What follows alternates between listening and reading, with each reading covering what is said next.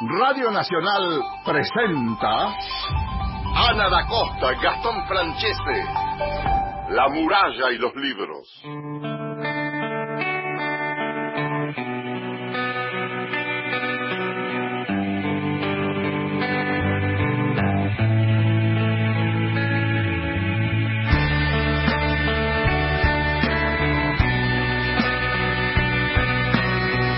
Hola, ¿cómo están? Muy buenos días, bienvenidos como cada sábado haciendo La muralla y los libros, el programa de la Biblioteca Nacional en vivo por Nacional AM870. Mi nombre es Ana da Costa y me acompaña como cada sábado Gastón Francese. ¿Cómo estás, Gastón? Eso es otra forma de abrir. Hola, buenos días, Ana, buenos días a todos. Ves sonriendo. Mira qué diferente que es. Cuatro grados. ¿Cómo grados. costó levantarse, por Dios? Hoy te costó, no podía, no dormir. podía. Mirá que yo estoy preparado para la trasnoche. Con Para que vos te levantes a las 2 de la mañana a ver una película que no te gusta el cine. Qué tortura que fue ayer a la noche. Los saludamos a Cristian Blanco en la coordinación y en la producción y Na- Nazarena Taliche, que nos acompaña hoy en la operación, le damos la bienvenida y los buenos días a todos. Como le damos la bienvenida a todos los oyentes que están ahí del otro lado, que se suman, que nos acompañan como cada sábado. Muy, pero muy buenos días a todos. Déjame dedicarle el programa a nuestro querido compañero Rafa Hernández, que está atravesando un momentito difícil. Así que nada, todo nuestro cariño, nuestro apoyo. eh, nada, estamos con vos, Rafa. Le mandamos un beso enorme, enorme. Eh, lo vamos a extrañar hoy, Oh. que no está la, la voz del Rafa, el trabajo impecable que hace. Le mandamos un beso enorme. Pronta recuperación. Sí, sí, tal cual. Pronto va a estar aquí con nosotros. Eh, 0810-222-0870, saben que es el teléfono que nos gusta escucharlos, o por mensaje de texto también desde todo el país al 11 65 84 0870, la línea de WhatsApp. Sabés que en este tiempo de, de cuarentena, desde la Biblioteca Nacional se impulsó el concurso Mi Casa, Ajá. El Mundo, porque invitábamos a, a fotógrafos profesionales, aficionados a participar. Este tiempo hablaba con, con los integrantes del jurado esta semana, con Nora Lezano, con Pepe Mateos, con el Rafa Calviño, ¿Sí? y hablábamos un poco de esto, ¿no? De este tiempo que yo les decía fue un momento hacia adentro, es un momento que aún seguimos atravesando, puertas adentro, cuidándonos, y este vínculo durante este tiempo con la literatura, con las bibliotecas, con los libros, con la lectura, que fue la consigna del concurso y que muy pronto esas imágenes van a formar parte del enorme acervo de la Biblioteca Nacional porque vamos a hacer una muestra, porque se van a usar para los contenidos audiovisuales de, de la biblioteca. Ahora, cuando repasemos este momento, es tan particular. Estamos en ju- eh, terminando julio, viene agosto, eh, meses de, de- alterados completamente nuestro ritmo, nuestro tiempo, nuestra cotidianidad, nuestros hábitos, nuestras prácticas. Un poco lo que hablábamos con Alexandra Coan, ¿no? Lo que se llamó, o lo que también se- fue una palabra como a la vez que se expuso sobre la mesa y se cuestionó el tema de la normalidad, ¿no? ¿Qué es la normalidad? Claro. ¿Cuándo si se volvió a la normalidad? Si estábamos viviendo una normalidad y ahora es otra nueva, diferente, o si se va a volver a la antigua, ¿no? Y vuelvo a, siempre a insistir en lo mismo. Nosotros que somos privilegiados, que tenemos un trabajo, que tenemos la posibilidad de tener un techo, eh, no sé, cuánto más complejo que es esa situación en otras realidades, en otras situaciones donde es mucho más difícil hasta incluso conseguir un mango para poder eh, comer. Así que... Sí, nada. eso hablábamos minutos antes de comenzar hoy con, con Cristian Blanco, ¿no? De la situación de mucha gente, de muchos trabajadores y mucha gente que está sin trabajo o con un trabajo precarizado, Sí. ¿no? O afectado por el tema de... O los que no valoran lo que tienen, ¿no? Exacto, bueno, exactamente. ¿Qué vamos a hacer? Y hablando de, de fotografías y de imágenes, el concurso se va a dar a conocer los ganadores el 30 de junio. Vamos a anunciarlo Julio. a través de, de julio. A través de las, de las redes sociales, estaba hablando hacia atrás y, y me quedé en el pasado. Eh, se, van a, se va a anunciar eh, a través de las redes sociales, a través de la página web de la biblioteca, pero quiero detenerme en las imágenes. Ujú. ¿no? En esa intimidad de uno con la lectura, con los libros, y quiero saber si los oyentes tomaron fotos Ah, bien. de sus libros, de la lectura, de alguna situación. Te contaba lo del encuentro con el jurado, porque Rafael Calviño armó un video, que lo, que lo voy a colgar el, el 30 de julio, armó un video con una secuencia de imágenes que uno lo ve y solamente al ver las imágenes tenés un hilo narrativo.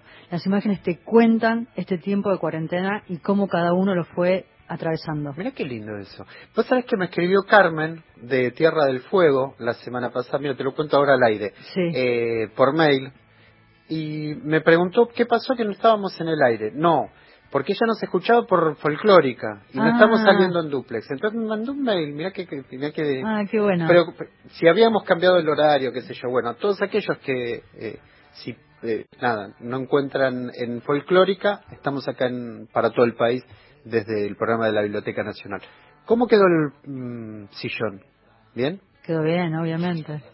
Tenemos que poner una foto. bueno, vamos a comenzar con el programa de hoy. Esta semana estuvimos conversando con Dolores Reyes. Me encanta Dolores Reyes. La verdad que eh, ella comenzó con el taller literario. A partir de ahí aparece la idea de, de Cometierra. Esta novela, su primera, pero su primera... la historia, ¿cómo le surge la imagen? Es un compañero de ella en el taller que lee un sí, poema. ella empezó a ir al taller de Silva Almada y Julián López y estaban compartiendo lecturas. El trabajo que se hace normalmente en un taller literario donde cada uno va leyendo su propio trabajo y va compartiendo y un compañero termina su lectura y la última frase es la imagen de una nena en un cementerio. Y ella toma esa imagen, ¿no? Eh, una imagen que, que termina siendo para ella muy poética y empieza a trabajar sobre esa imagen. Lo que me gusta de esta historia es que la novela de Dolores Reyes, a partir de ahí ella empieza a trabajar y a escribir Come Tierra, estuvo durante cinco años escribiéndola. Lo que me gusta es que esa historia, digo, mira la fuerza de la literatura. Cuando la historia empieza a circular entre los grupos de amigos, grupos literarios, grupos de escritores, amigos de escritores, la historia ya se había instalado antes de ser publicada. Y luego viene la propuesta de la editorial Sigilo para que se publique Come Tierra. Me encanta la, fortaleza, la fuerza natural de la literatura. Para aquellos que no hayan leído la novela y para ponerlos en contexto le contamos, Come Tierra es una chica que tiene la posibilidad a través de ingerir eh, fragmentos de comer tierra, de comer tierra puede eh, a partir de ahí puede saber qué le ha pasado a ciertas personas que están desaparecidas, que eh, lo están buscando, que hay una búsqueda ahí. O que están muertas, o que están desaparecidas, o que están secuestradas. Exactamente. Entonces, eh, Cometierra tiene ese don y eso habla también de una realidad de muchas mujeres, eh, la situación con la policía, bueno, en fin. Los femicidios, o sea, expone, uno puede pensar que está en una situación que rosa el género fantástico, que se lo preguntamos a Dolores, o pensar también en una persona realmente desde, desde, lo, desde una historia real, ¿no? Que, que puede ser una vidente, y entonces ahí están los géneros. De esto también hablamos con Dolores Reyes. Vamos a escucharla entonces, la primera parte. Comenzamos el ciclo de autores por autores con Dolores Reyes y vamos a hablar de Cometierra. ¿Cómo estás, Dolores? Bien, muy contenta de hablar con ustedes. Cometierra pasó de ser eh, un fenómeno de culto que empezó a circular aún antes de ser publicada, a pasar a ser un bestseller en Argentina, va por su quinta edición. Dolores, uno piensa en estas capas, en este trasfondo de toda todo lo que nos cuenta Cometierra, con, con este disparador que fue una frase poética de un compañero y a partir de ahí nace la historia de, de Cometierra. Sí, estoy la verdad muy, muy contenta porque después de tanto trabajo con el texto, de tanta escritura y reescritura, yo tenía la certeza de que si alguien llegaba a, abrir el libro, iba a encontrar algo ahí, ¿no? Como que le iba a gustar, pero nunca esperé ni me imaginé para nada que fuera tanta, tantos lectores, ¿no? Y eso es como en un punto un sueño cumplido o, un sueño desbordado, eso porque es, eh, esto no como superó todas las expectativas y estoy muy muy contento con todas las devoluciones de lectura que, llegan todo el tiempo.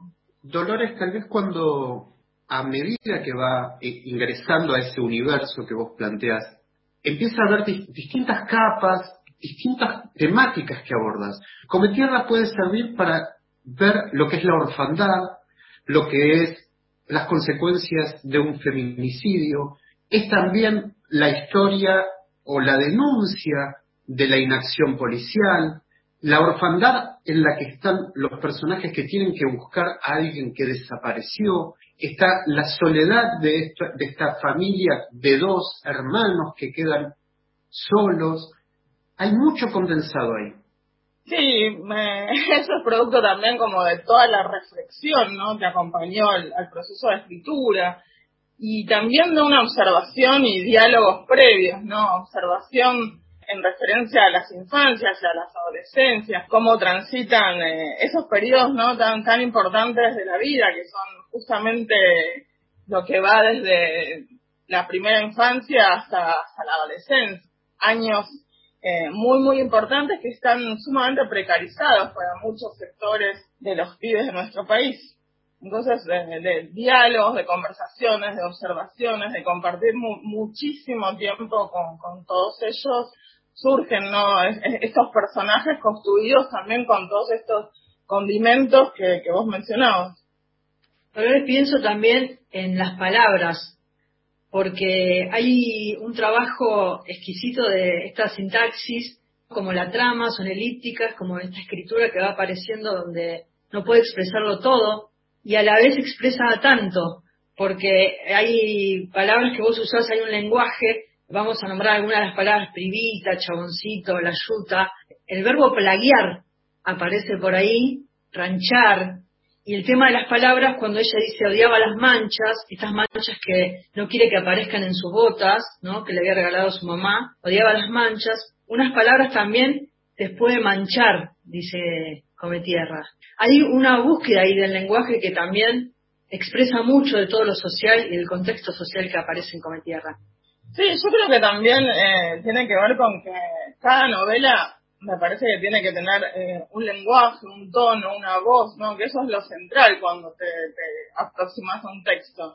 Y en un punto este es el lenguaje que tenía que tener esta historia, ¿no? Estos son sus personajes. Está narrada desde este lugar, entonces eh, necesariamente tenía que haber un trabajo con de construcción ahí, ¿no? De voces y de modos de hablar que fueran consistentes con la historia que yo estaba contando. Sobre todo desde donde nos paramos, ¿no? Para contar. Si no, me parece que sería como un trabajo incompleto.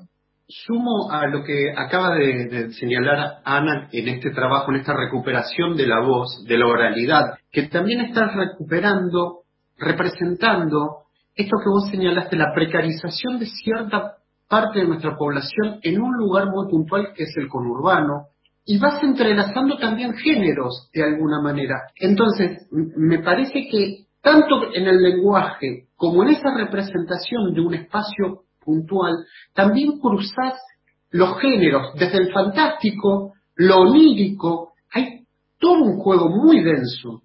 Sí, yo eh, de eso me doy cuenta, pero ahora, ¿no? Viendo cosas que tomé el fantástico, cosas que tomé el policial, pero de alguna forma no sé si durante el proceso de escritura fue tan consciente, sino más bien yo estaba muy, muy centrada en, en meterme adentro del cuerpo de esos personajes. Muchas veces se piensa el conurbano como un sector, una zona que rodea capital, pobre, precarizada, y no se tiene mucho conocimiento, ¿no? De que acá vive el 25% de la población de nuestro país, o sea, millones de personas viven hace años en el conurbano, o sea, que no son primera generación, lo vinieron ahora, y que en algún punto también la capital, o lo que ellos esperaban, eh, no se dio, entonces, bueno, tuvieron que irse para un poco más lejos o bastante más lejos, ¿no? Y generar otra cosa. Y eso ya está absolutamente solidificado en el sentido de, que son grandes territorios en los que pasan un montón de cosas diversas, por supuesto, y que a mí me parece que es terreno súper fértil como para empezar a narrar y que eso empiece a generar tensión ¿no? en, en lo que sería la producción literaria argentina. Yo pienso en estas capas que hablábamos al principio, ¿no? Todo lo que nos, nos revela Cometierra porque recién eh, Gastón te preguntaba por el cruce de géneros y uno también puede pensar en este en este tiempo que estuviste cinco años trabajando en la escritura de la novela y en este cruce de géneros por un lado está uno puede pensarlo como una historia biográfica de hecho muchos lectores la, la terminan sintiendo propia real no la historia de Cometierra y por otro lado en este cruce de género fantástico por un lado y por otro lado también todo lo que tiene que ver con, con, las culturas andinas, con las culturas americanas, con lo que se piensa en el vínculo de la Pachamama si pensamos no solamente en el conurbano, sino en el norte argentino. Bueno, me parece que todo eso está funcionando ahí un poco por sedimentación de búsquedas y lecturas, ¿no?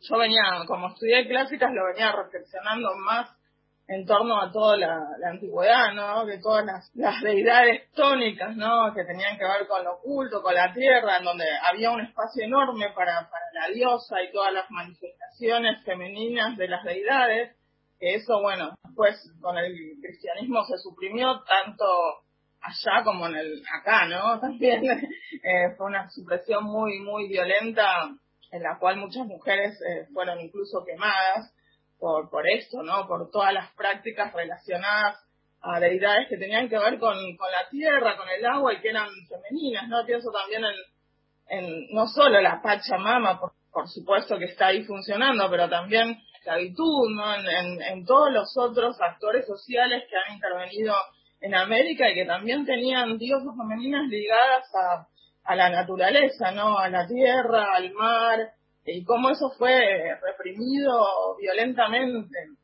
Entonces, sí, hay, ahí hay un intento de, de búsqueda y de vuelta a algo que me parece que es eh, necesario también y que también de alguna forma pervivió, ¿no? Oculto, transformado, eh, marginalizado, por supuesto, pero todas esas prácticas continúan.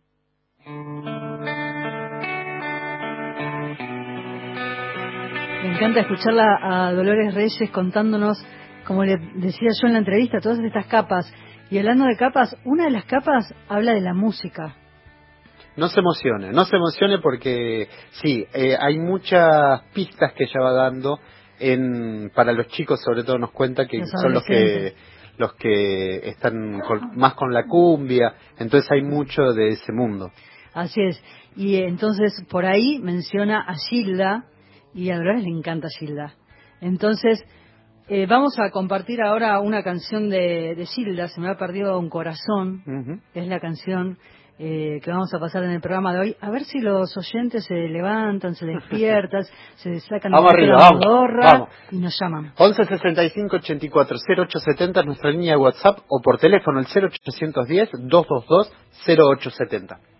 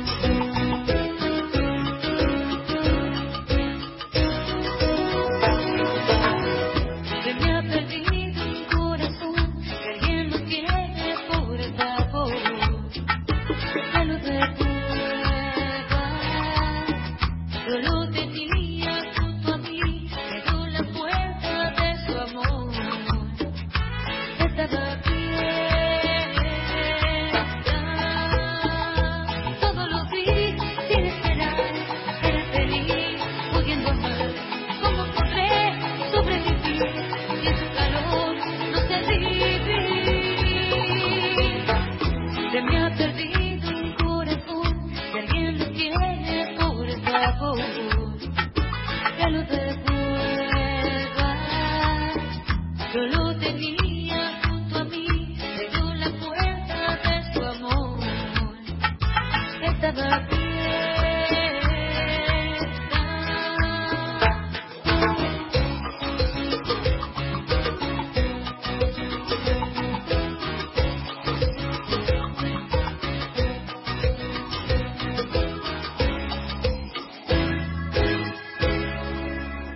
muralla y los libros, con Ana da Costa y Gastón Francese. Me parece que algunos oyentes se despertaron, se despabilaron. Empezaron dieron- a llegar. Le, dieron, le dio ganas de bailar a mucha gente.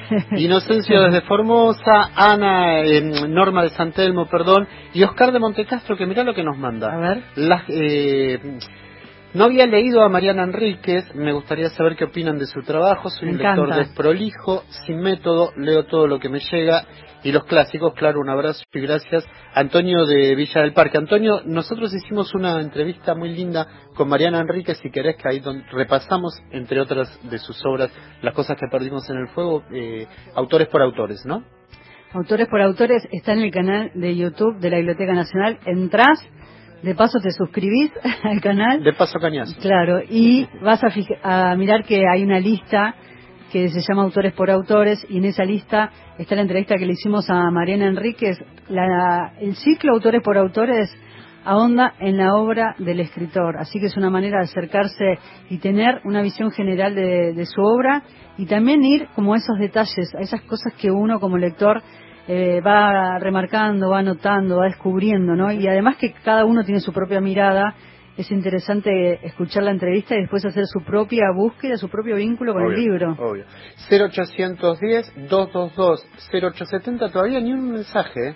Esto Ni me un- Ni un preocupa. llamado, ni un llamado. Estoy esperando que llamen, llamen. 11 65 84 0870. Vamos con la segunda parte de Dolores Reyes, ¿te parece? Sí, claro.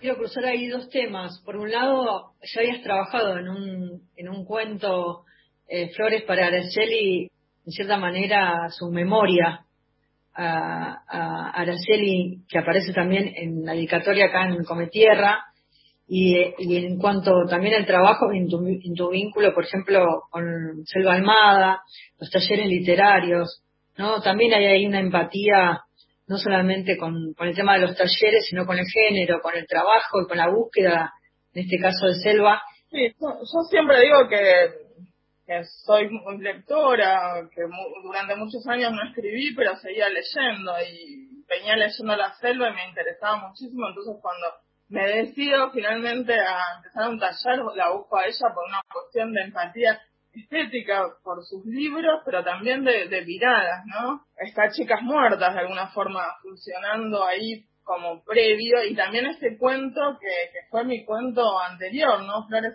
para Araceli antes de que saliera Come Tierra fue ese el último cuento que hice en el taller. Entonces, bueno, todos esos intereses y esas miradas eh, estaban ahí dando vueltas, ¿no? Previas a la escritura. Quiero ir a un momento de, de Cometierra y el vínculo de Cometierra con sus padres, porque por un lado la figura del padre, la misma mano que mata a, a la madre es la misma mano que los abraza, ¿no? Que en algún punto los salva. Entonces, por un lado este vínculo y por otro lado la ausencia de la mamá y ella dice, busqué un espejo en un cajón, el símbolo, lo que representa el espejo. Era el de mi mamá, recordé todas las veces en las que lo había visto mirarse en ese espejo y traté de buscar algo de ella ahí, ¿no? En esto que yo te decía en un momento, el- estos hijos de, de los femicidios. Eh, estos hijos de los femicidios que desafortunadamente cada vez son más, porque vemos absolutamente todos los días, ¿no? Eh, un femicidio y la cantidad de niños que van quedando sin, sin esas madres. Eh, de alguna forma yo también quiero darle la voz a ellos en, en la novela, eh, con, con todas las limitaciones, ¿no? Que también tiene la, literatura, pero bueno, ahí estaba la intencionalidad, me parece que con el tiempo y está pasando que ellos también tienen muchas cosas para decir de, de, todos los costos, ¿no? Porque en esa dedicatoria que ustedes leyeron al principio también hay como un- algo muy irónico, ¿no? ¿Quiénes somos los sobrevivientes, ¿no? De la violencia de género. Me parece que al menos las sobrevivientes somos todas. agrego a esto que dijo Ana, eh, esta, esta relación tan, tan compleja, tan contradictoria con el padre que mata a su madre, y que ella de alguna manera le cuenta a Walter que está vivo, esa contradicción que hay, porque sigue siendo el padre y sigue siendo víctima, es muy complejo eso también. Sí, eh, o sea, no me interesaba construir personajes que fuesen estereotipos, sino justamente darle todos los matices que tienen en la vida real. Eh, y esto es así, o sea, ella era una nena y por momentos también lo extraña este padre, que tiene eso también, ¿no? Es un padre y a la vez es una, una figura terrible a la cual ella ya le tiene miedo desde antes, ¿no? Por, por estas situaciones en las que la mamá, la mamá se iba a encerrar en su cuarto cuando el, viejo andaba picante. Entonces, por momentos también aparecen esos recuerdos del padre rompiendo todo y la madre pegando los animalitos de vidrio que quedan siendo una suerte de monstruosidad, representaba la violencia que estaba ahí anidando con ellos. Y por el otro lado, me parece que es súper lícito también que lo quiera, que lo extrañe o que se pregunte por momentos por dónde está y qué es lo mejor, ¿no? Porque eso también tiene esa pregunta. ¿Es mejor de, dejarlo ir del todo? ¿Es mejor agarrarse al, escapador como recuerdo para mantenerlo eso, aunque sea del, vínculo?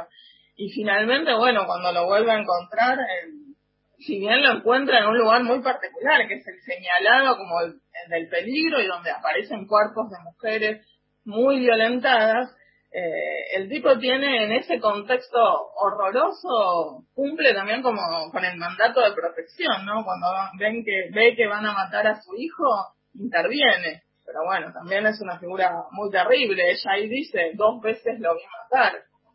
¿Qué más puedo agregar, no?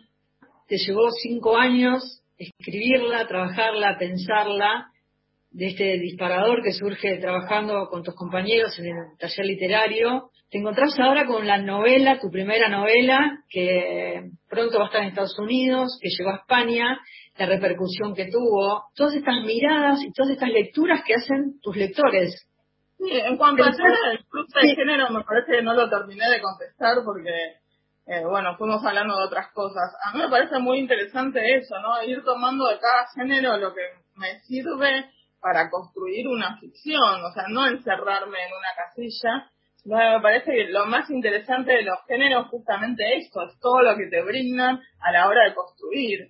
Entonces, me, yo hacía eso justamente, tomaba elementos eh, que han desarrollado y llevado a cabo al, extremo cada uno de los géneros, eh, como, como quien toma algo y lo incorpora, ¿no? Como, quien come algo justamente y lo va incorporando a, su propia escritura. En el transcurso de la novela, los lazos que se van formando, primero con los padres de los chicos, el Walter y, y Cometierra, que es esa familia que es lo que queda, ese despojo de la familia después de la violencia, lo que trae la violencia, cuando cierra podríamos pensar en una familia ampliada.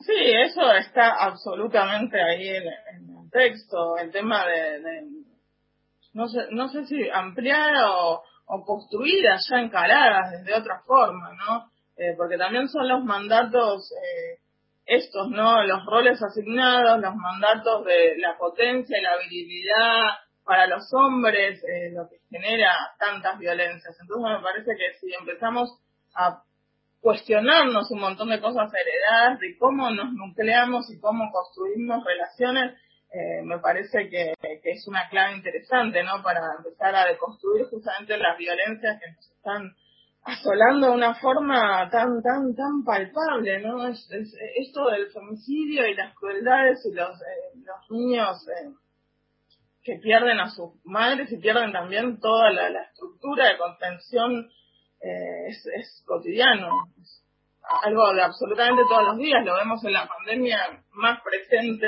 incluso, entonces, bueno, esa es como un una propuesta que se hace ahí de, la novela, ¿no? Hay, hay unas formas de, de relación que pueden ser otras, y por eso yo también como apuesto a estos eh, grupos que son muy jóvenes, porque tengo la esperanza de que, de que puedan construir vínculos eh, mejores que los que tuvieron que transitar. Gracias, Dolores. La verdad que gracias. Vamos a la conversación y nos vemos siempre. Gracias, eh. gracias. La muralla y los libros, con Ana da Costa y Gastón Francese. Qué lindo que te digan, nos vemos siempre. Ah, muy lindo, muy lindo. No, hermosa. Toda la entrevista nosotros siempre le contamos, nosotros compartimos un fragmento porque toda la entrevista, la completa, la vamos a poner en el canal de la biblioteca y en la parte de autores por autores. en el canal de YouTube, porque es una, una lástima realmente. Eh, estuvimos hablando con Dolores más de una hora. Una hora y pico, sí, más de una sí, hora. sí. Y tenemos el llamado de un oyente, a ver si va- y vamos a, a convocar a nuestros oyentes a eh, una sección nueva que se llama Tema Despertador. Mira, Nos a- proponen una canción y Sí. va a ser la primera canción del programa. es, ah, ¿cómo es? ¿Cómo Tema? ¿Cómo es? ¿Cómo despertador. es? ¿Tema despertador? Tema Despertador, como fue el tema de Gilda, Sí. bueno, como ah, invitamos a los oyentes a participar de la muralla de los libros y nos envían una canción, nos sugieren una canción Nos dicen alguna como canción tema despertador. Bien arriba. Bien arriba. Para bailar, Sí, para... sí. A ver, ¿quién se despertó ya? A ver, no sé quién nos llamó. Hola, eh, yo estaba escuchando la radio y de repente escuché barro con azúcar y me llevaron a, al conocimiento de una antropóloga brasilera que explicaba el hambre en Haití y cómo saciarlo con barro y azúcar. Y yo pensé que estaba tan lejos de lo que pasaba en mi patria, que es Argentina. Y ahora lo siento acá en Cometierra y verdaderamente El se cortó cortó 30 30 segundos. segundos, 30 segundos. No, no dijo el nombre, así que la invitamos a que vuelva a llamar. Hola, leí Las Malas, La Cometierra, Ultratumba de Oyola y ahora Transradio de Maru Leonard. Y nos decía Cristian que el próximo sábado, primero de agosto, es el día de la Pachamama. Yo estuve en Jujuy en un día de la Pachamama, hablando de Cometierra y este vínculo con la tierra, ¿no? En la novela es esta nena que come la tierra y ve a través de la tierra eh, la memoria y el contacto con, con otros seres, con esto que está pasando en estas capas que hablábamos, ¿no? Donde transcurren muchísimas cosas, femicidios, desapariciones, etcétera de cosas. Eduardo de Rosario, que le gustó la entrevista con la señora Dolores, Dolores Reyes, sí, porque me- nos pide que le repitamos el apellido. Dolores Reyes y la novela Come Tierra. Dolores Reyes, que es feminista, docente, tiene siete hijos eh, y, do- y Come Tierra es su primera novela. Vamos a la tanda, esperamos los mensajes y los llamados de nuestros oyentes. Nacional, la radio pública. 26 de julio de 1952. Cumple la Subsecretaría de Informaciones de la Presidencia de la Nación el penosísimo deber de informar al pueblo de la República que a las 20.25 horas ha fallecido la señora Eva Perón, jefa espiritual de la Nación. El domingo, desde las 18 horas, en un siglo de radio, la palabra de Evita. Quienes quieran oír que oigan, quienes quieran seguir que sigan. Nacional, la radio pública. Aunque no nos demos cuenta, el virus nos testea a nosotros, nos pone a prueba. Demostrémosle que sabemos cómo responderle. Evitar las reuniones sociales y familiares y mantener dos metros de distancia de los demás. Uso correcto del barbijo casero y mantener dos metros de distancia de los demás. Mantener distancia de dos metros de los demás y desinfectar las superficies de casa. Pongamos en práctica las respuestas que todos sabemos. No hagas reuniones sociales ni familiares. Seguí cuidándote. Argentina Unida. Argentina Presidencia. 100 años, como 100 días. 27 de agosto, Día Nacional de la Radio. 1984. Esta es vigente. Marta Aguibay con Luis Medina Castro. Radio Nacional. Esta es vigente y Luis Medina Castro. Estudié, estuve cuatro años en el seminario, después dejé, ya había entrado en la radio. Y mientras estábamos en el seminario, como compañero lo tenía Juanjo Edelman. Y yo participé de la formación de las dos carátulas. Tiene que haber sido 50, 51, 50. Yo ingresé en el 50, las dos carátulas. Por eso, pero ya estaba formada. Sí, sí, yo Nosotros- ingresé cuando estaba formada. Eh, nosotros hicimos primero, como piloto, una obra, donde estábamos casi todos los del seminario. Entre ellos Tasca, Terranova. Terranova, to- todos, todos los del seminario que no llegó Juanjo Edelman. Era una prueba piloto, pero con la posibilidad de que se formara un teatro que se llamaría las dos carátulas después. Faltan 33 días. Radio Nacional. La radio pública. Ahora, Nacional, en todo el país.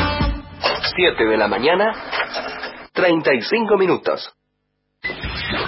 Próximo programa, Crisis en el aire. Aunque no nos demos cuenta, el virus nos testea a nosotros, nos pone a prueba. Demostrémosle que sabemos cómo responderle. Evitar las reuniones sociales y familiares y mantener dos metros de distancia de los demás. Uso correcto del barbijo casero y mantener dos metros de distancia de los demás. Mantener distancia de dos metros de los demás y desinfectar las superficies de casa. Pongamos en práctica las respuestas que todos sabemos. No hagas reuniones sociales ni familiares. Seguí cuidándote. Argentina Unida. Argentina Presidencia. Continuamos en La muralla y los libros. Llegamos a 70 subrayados feministas. La biblioteca feminista se va armando con lecturas de poetas, teóricos, escritores y activistas latinoamericanos y latinoamericanistas. Podés ver los subrayados feministas en el canal de YouTube del Museo del Libro y de la Lengua. Suscríbete.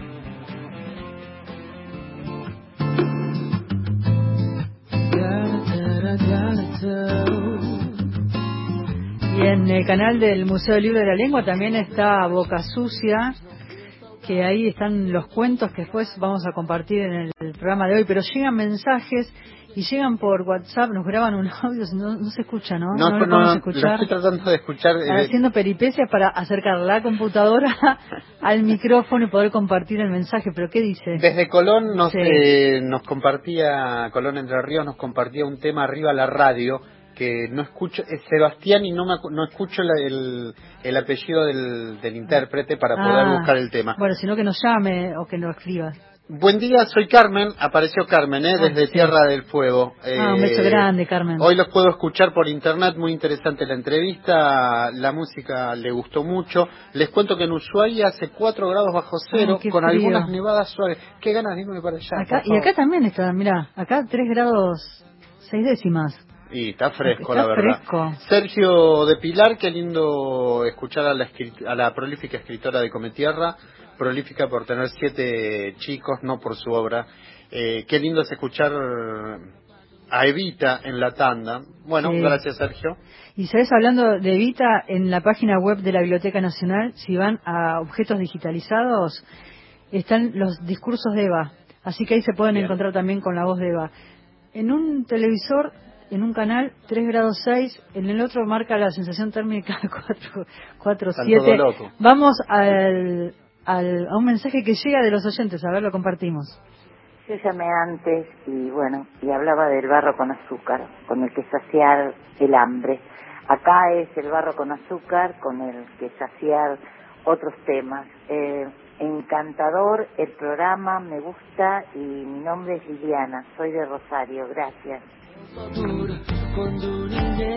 Liliana, vamos Rosario. Vamos. Rosario. Córdoba no se despertó Córdoba, todavía. Córdoba viene retrasada, antes venía No, sí. con más participación. Es ¿eh? cierto, sí. Mandamos un beso enorme a Liliana que, que se suma a esta familia de oyentes de la muralla de los libros.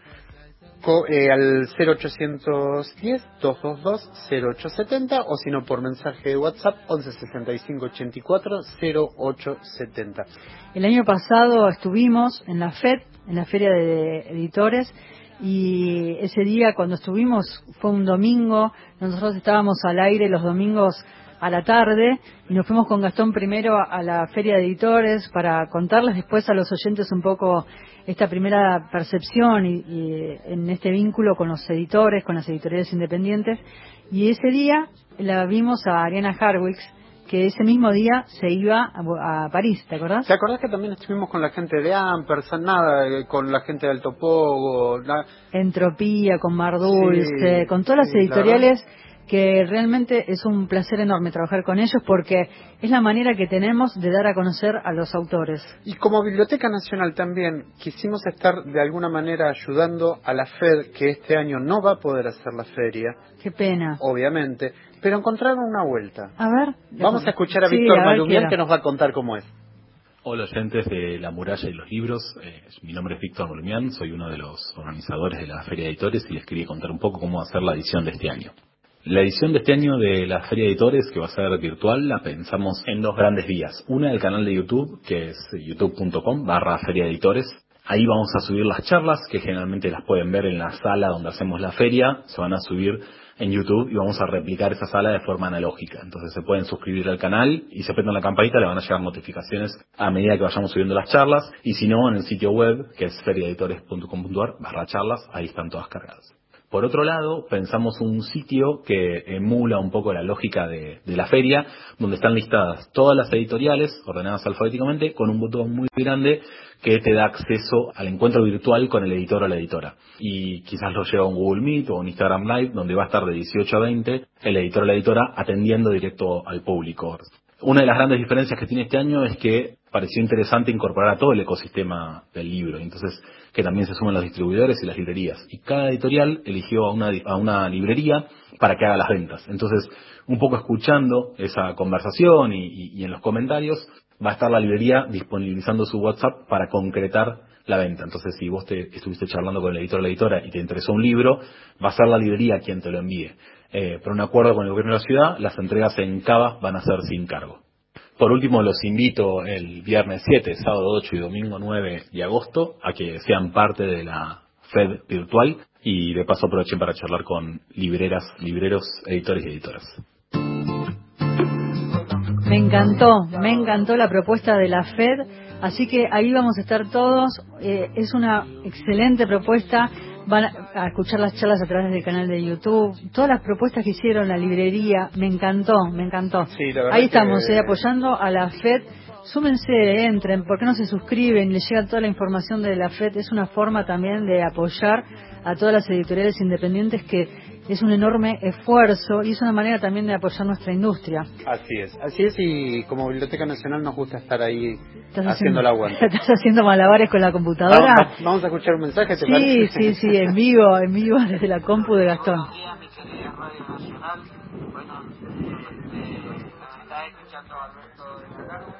Sí.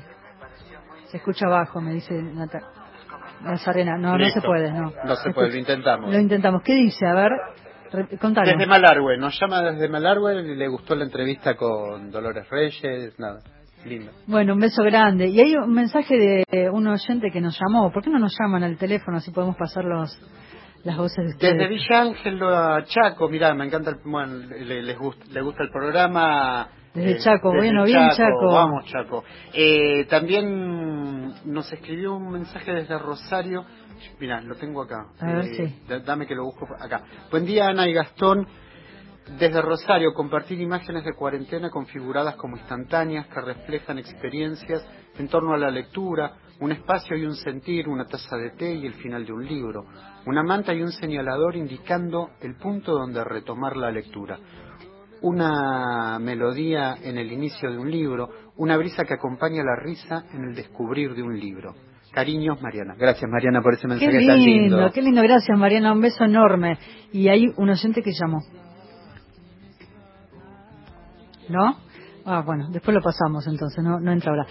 Eh, vamos a ir a la música y luego más contenidos hasta las 8 de la mañana. Nos hacen compañía, se quedan.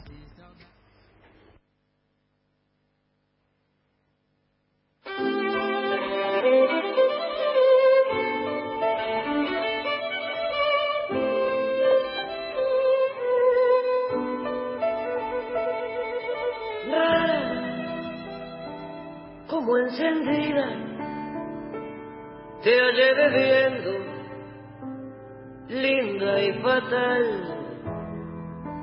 bebías, y en el fragor del champán, loca reías por no llorar. Pena me dio encontrarte, pues al mirarte, yo vi brillar tus ojos con un eléctrico ardor, tus besos ojos que tanto adoré. esa noche, amiga mía. El alcohol nos ha embriagado, que me importa que se rían y no llamen los mareados. Cada cual tiene sus penas y nosotros las tenemos. Esta noche beberemos porque ya no volveremos a vernos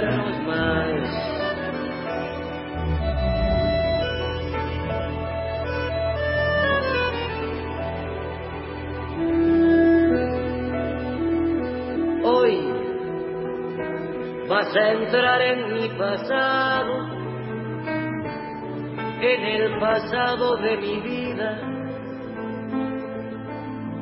Tres cosas lleva mi alma herida. Amor, pesar, dolor. Hoy vas a entrar en nuevas sendas tomaremos. Qué grande ha sido nuestro amor y sin embargo, ay, mira lo que quedó.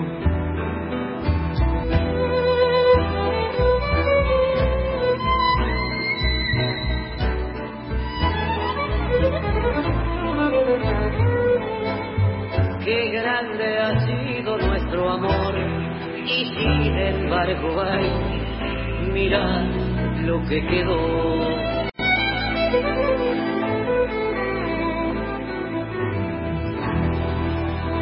Qué tangazo, eh, Los Mareados, por Adriana Varela, y queríamos, quisimos compartir este, este tango porque la letra es de Osvaldo Pugliese, lo recordamos hoy, murió el 25 de julio de 1995, fue director de orquesta, pianista, compositor de tangos, entre sus tangos eh, recuerdo La Yumba y Los Mareados. Tenemos mensajes, Gastón. Sí, déjame que lo, que lo busco. Ahí Guido. Guido desde Posadas Misiones, Sergio de Pilar, eh, Mariana que nos vuelve a escribir desde Rosario, eh, desde, mira qué lindo, este me encantó. Eh, recién los descubro, le gustó el programa. Saludos desde Villa Manzano, Río Negro. Qué ¿eh? lindo, Villa Alejandro, Manzano, Gracias hermoso. Alejandro, muchas gracias. ¿eh? Me gustaría ver una foto de Villa Manzano, qué lindo, qué lindo Eh, nuestro, nuestro país. Y recordemos que manden a- Les, sí, le vamos a pedir a los oyentes que no nos manden audio por WhatsApp porque no los podemos eh, no los podemos escuchar. Así que nos mandan textos y nos mandan fotos y nos llaman a qué teléfono para dejarnos un mensaje. El 0810-222-0870 o por WhatsApp y por texto 1165-84-0870 y nos pregunta Guido desde Posadas Misiones que quería mm, que si le podés repetir a Ana dónde buscar los discursos de Eva Perón Eh, aquí eh, en Posada nos dice también hay 8 grados así que está más lindo ya Entran a www.bn.gov.ar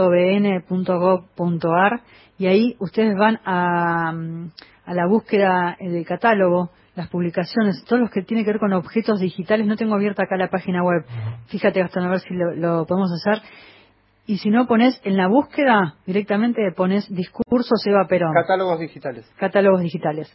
Pero si no, entras a la página de la biblioteca Sí, pones y, y pones en búsqueda discursos de Eva Perón y ahí tenés la voz de Eva Perón, que está, es el material de la audioteca que está digitalizado y uno lo puede compartir. Hablando de contenidos, si van al canal de YouTube de la biblioteca, hay una lista que se llama Vacaciones de Invierno 2020. Ahí está La nave de los sueños, que subió la película Horacio Quiroga, Cuentos de la Selva, que se subió el martes pasado. El próximo martes va a estar Natacha, la película. Y además, ahí en esa misma lista subimos contenidos que son del Museo del Libro, pero se comparten Así para- es. por las vacaciones de invierno con, con el canal de YouTube de la biblioteca. Y ahí está el enorme trabajo que está haciendo Inés Girola, que ella trabaja en el Museo del Libro, con Boca Sucia, que son estos cuentos. Está eh, del Topito Virolo, está Caperucita Roja, está Las Princesas, también se tiran pedos, así se llama el cuento. Y eh, vamos a compartir hoy el de Caperucita Roja y el Lobo. ¿Te parece? así es Vamos.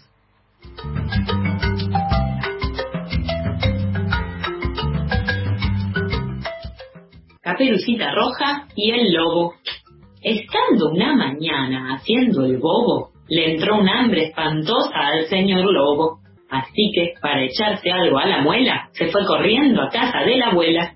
¿Puedo pasar, señora? preguntó. La pobre anciana al verlo se asustó, pensando, este me come de un bocado. Y claro, no se había equivocado.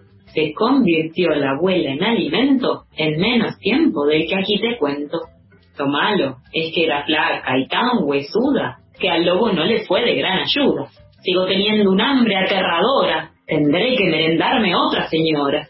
Y al no encontrar ninguna en la nevera, gruñó con impaciencia aquella fiera. Esperaré sentado hasta que vuelva, caperucita roja de la selva, que así llamaba al bosque la limaña, creyéndose en Brasil y no en España. Y porque no se viera su fiereza, se disfrazó de abuela con presteza. Se dio laca en las uñas y en el pelo, se puso la gran falda gripe vuelo, zapatos, sombrerito, una chaqueta y se sentó en espera de la nieta. Llegó por fin Caperú a mediodía y dijo, ¿Cómo estás, abuela mía?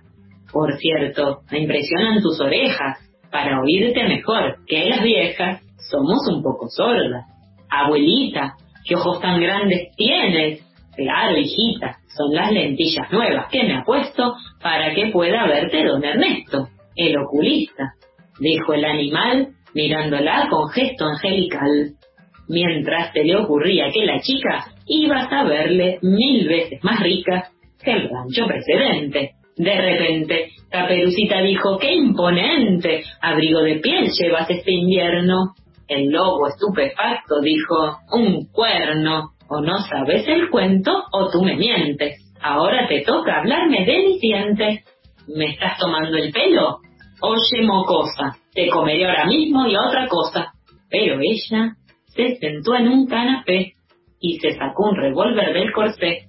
Con calma apuntó bien a la cabeza y ¡pam! Allí cayó la buena pieza. Al poco tiempo vi a Caperucita cruzando por el bosque, pobrecita. ¿Sabéis lo que llevaba la infeliz? Pues nada menos que un sobrepelliz, que a mí me pareció de piel de un lobo, que estuvo una mañana haciendo el bobo.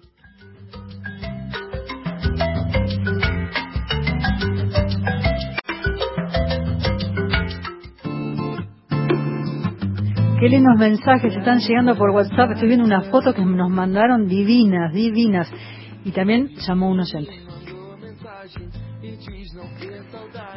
Qué hermoso programa, me encantó la entrevista. Hablo de La Prida, una helada inmensa, gracias, Ana y Gastón. De La Prida, qué lindo, no dejaste tu nombre, beso, eso enorme. Y hay mensajes también por WhatsApp. Nilsa de Colón, eh, buen día chicos, los escucho de Colón Entre Ríos, amanecer en el río Uruguay, nos muestra una, una fotón, foto, pero fotón, bellísima, ¿eh? fotón También nos escribe Julio de Unquillo, Córdoba, con los leños, mira, para Julio. A ver, no la veo de acá la, la Sí, compu- sí, hay que computadora, a moverse. ver. Hay que moverse, Qué chiquita. lindo. Mira, leños para la... Para un asadito. Para un asado, no. O para una... Pero tenemos un cancha hogar. de golf, la ruta. Qué Mirá lindo. qué lindo. Vamos a hacer hermoso. programa desde la casa de Julio. Beso grande. Vamos con la poesía. Vamos con la poesía enseguida volvemos. Storni. Siempre estás como ausente de la tarde. Raúl González Muñoz. Llora, llora, Brutabú. Enrique Banks. Alexandra Yo, Pizarro. no sé nada. Hilario Casulo. He soñado que tu dama Juana está crecida. Horacio Castillo. Leopoldo Lugones. Vengan santos milagrosos. Vengan todos en mi Manuel Castilla. Hola, mi nombre es Acheli Panza. Publiqué un libro de cuentos, Santo Oral, en el 2015. Otro libro más, eh, Camo a ti, para Proyecto Leer el Futuro. Participé en antologías y de Verano 2. Próximamente sale un libro de poesía que se llama El río avanzó de golpe, Los Santos Locos. Y en esta ocasión, estoy muy agradecida, me invitaron a leer unos poemas. Voy a leer unos poemas de ese libro. El primero. Detrás de un gran hombre hay una gran mujer. Se escuchaba en mi casa. a pesar de la insistencia vital de no ser mujeres. Detrás de un gran hombre hay una gran mujer, y yo, que nací en el Cerro Pelón, sobre la calle que llega al río, fui un bebé negro de nombre Vicente y ropa celeste. Mi verdadero nombre me lo dio mi hermana un mes después. Detrás de un gran hombre hay una gran mujer, y nunca darse cuenta de todo lo que decíamos mis hermanas y yo con el idioma que inventamos para hablar entre nosotras. Detrás de un gran hombre hay una gran mujer, pero fui yo la que la levantó en brazos a mi hermana cuando cruzó por debajo de la puerta oxidada, cortándose los talones. Detrás de un gran hombre hay una gran mujer, pero fue el brazo de mi hermana que me sacó del mar cuando me ahogaba. Detrás de un gran hombre hay una gran mujer. Por eso te quiero decir, yo soy mi propia mujer. Yo soy mi propia mujer.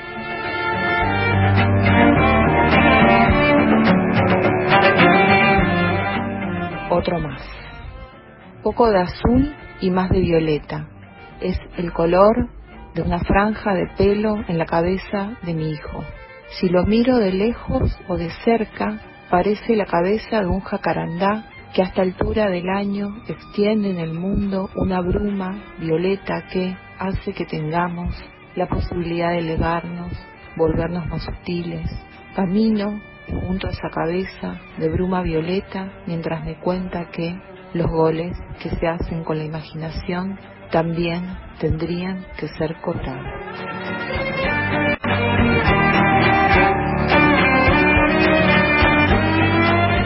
Ahí estaba Cheli Panza, entonces, compartiendo parte de su poesía, lo que nos gusta a nosotros que nos compartan. ¿Sabes quién, nos, quién estamos preparando? A Ivana Romero, que nos guardó, nos, nos regaló un audio inédito, un poema inédito. Qué bueno.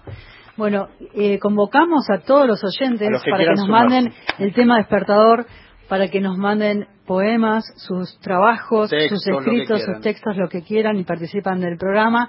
Gracias a todos, a Carmen que nos mandó una foto desde Ushuaia. Hermosa, todo nevado. Todo nevado, manto blanco ahí para irse. Y amaneceres en Entre Ríos, eh, fotos desde Córdoba.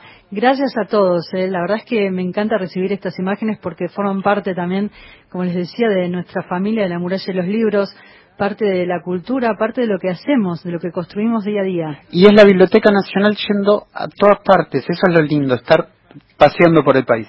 No se pierdan los contenidos que están en el canal de YouTube de la Biblioteca Nacional, del Museo del Libro de la Lengua, suscríbanse.